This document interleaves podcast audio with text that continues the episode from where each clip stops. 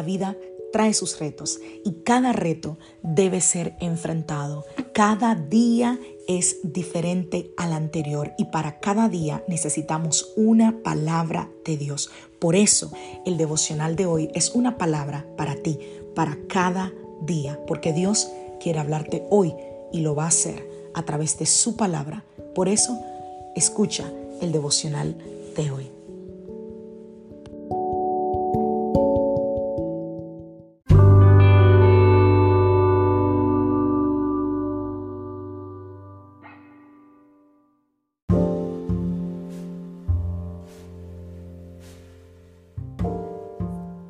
Devocional del día de hoy, los ídolos que impiden tu fe. Vamos a la palabra del Señor, al libro de Proverbios capítulo 3, a partir del verso 5, dice, confía en el Señor con todo tu corazón. No dependas de tu propio entendimiento. Busca su voluntad en todo lo que hagas y Él te mostrará cuál camino tomar.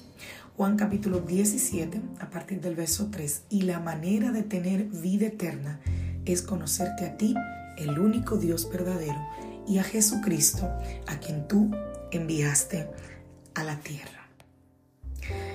Mientras nosotros nos enfocamos en el Padre Celestial y nosotros esperamos pacientemente la voluntad de Dios, podemos eh, descubrir o identificar que hay muchas cosas que impiden que nosotros profundicemos en nuestra relación con Dios y que podamos ejercer esa fe en Él. Hay cosas, hay fortalezas, hay ídolos que son muy eh, imperceptibles, te roban la vida de manera disimulada y echan raíces en nuestras emociones y, y, hay cosas que llegan a convertirse para nosotros en cosas más importantes que Dios mismo para nosotros. Para nosotros son difíciles de identificar, pero el Señor, que ve todo, que ve el corazón claramente, obviamente, no tiene nada escondido. ¿Y qué es un ídolo? Es cualquier cosa que compita con tu total devoción a Dios, con tu total entrega a Dios. Eso es un ídolo. Entonces, la pregunta es, ¿qué hay dentro de ti? ¿Qué dentro de mí? ¿Qué cosas ocultas o conocidas nos impiden esperar pacientemente en la voluntad del Señor? Hoy es una maravillosa mañana, tarde o noche para que tú le pidas al Señor que te revele esas cosas porque Él prometió mostrarte fielmente cuáles eran esos ídolos que habían en tu corazón y dónde se encuentran. Pero, ojo, ten mucho cuidado porque si el Señor te revela esos ídolos, entonces tienes que hacer algo al respecto. No puedes simplemente que Dios te revele esto es un ídolo y quedarte de brazos cruzados cuáles son algunos ídolos comunes en nuestra vida, yo diría que uno de ellos es nuestro propio entendimiento. Muchas veces la gente pierde el enfoque en el Señor porque no está entendiendo completamente lo que está pasando. Y si tú analizas una y otra vez tu vida y las situaciones por las que has pasado, te vas a dar cuenta que los eventos no pasan de la manera en la que tú esperas. A veces nos adelantamos, a veces nos desilusionamos, a veces nos caemos, a veces hay trampas, hay situaciones que, cometemos errores.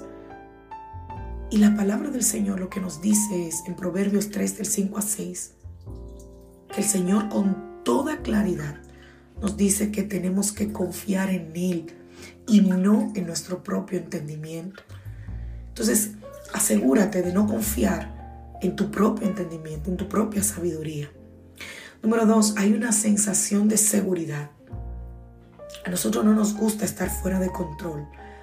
Yo creo que todos conocemos a una persona controladora, ¿verdad que sí? A una persona que todo lo quiere controlar, que todo lo quiere hacer a su manera, que todo quiere que se haga como esa persona dice.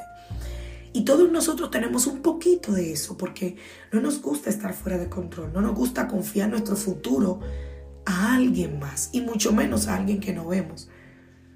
Muchos de nosotros preferimos un sueldo estable, recursos que sean confiables, resultados que se puedan ver.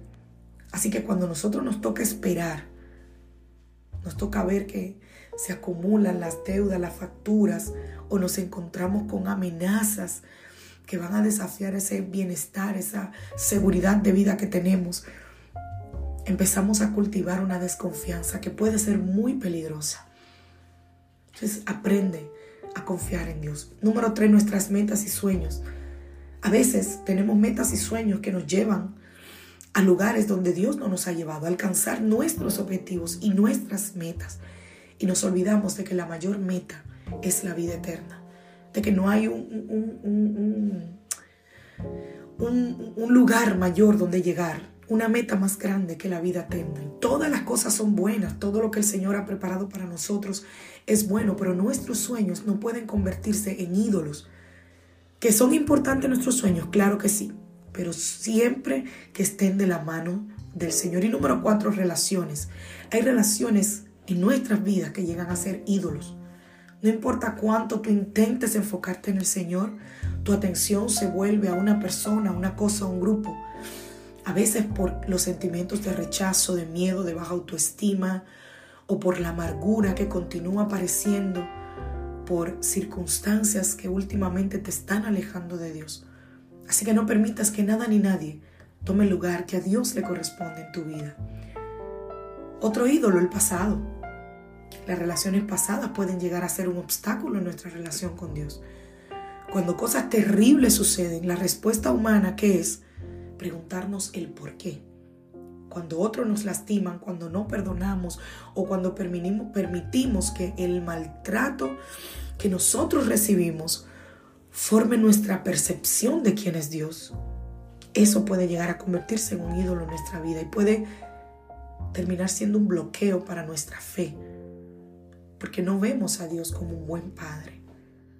Y número seis, los pasatiempos. Ay, ay, ay, nuestros pasatiempos, la forma en que nos entretenemos, Está bien que tengas un pasatiempo, está bien que tengas algo que hagas que te ayude a despejar la mente, a relajarte, a reír, a botar el golpe, como decimos. Pero ningún pasatiempo debe competir con nuestra relación con Dios y con nuestra fe en Él. Y aunque hay cosas como el deporte, como ir de compras, como ver televisión, como hacer ejercicio, como usar las redes sociales y muchísimas cosas más, esas cosas en sí mismas no son malas. Pero si tú le pones más atención a eso que al Señor, entonces realmente hay un problema. Recuerda, cualquier cosa que le das al Señor, tendrás más y más de regreso. Lo he visto en mi propia vida y te puedo decir con toda seguridad que puedes confiar en cualquier cosa que te pida el Señor. Así que abre tus manos y permite que el Padre Celestial te sostenga mientras tú le entregas eso todo eso que te preocupa a Él. Cuando tú pones toda tu fe y tu confianza en Él, invitándolo a que Él sea el número uno en tu vida, las bendiciones se van a derramar más allá de tu entendimiento y van a hacer que tu tiempo de espera sea mucho más fácil y mucho más fructífero. Que Dios te bendiga, que Dios te guarde. Soy la pastora Alicia, hijo de la iglesia Casa de Su Presencia y deseo que tengas un feliz día.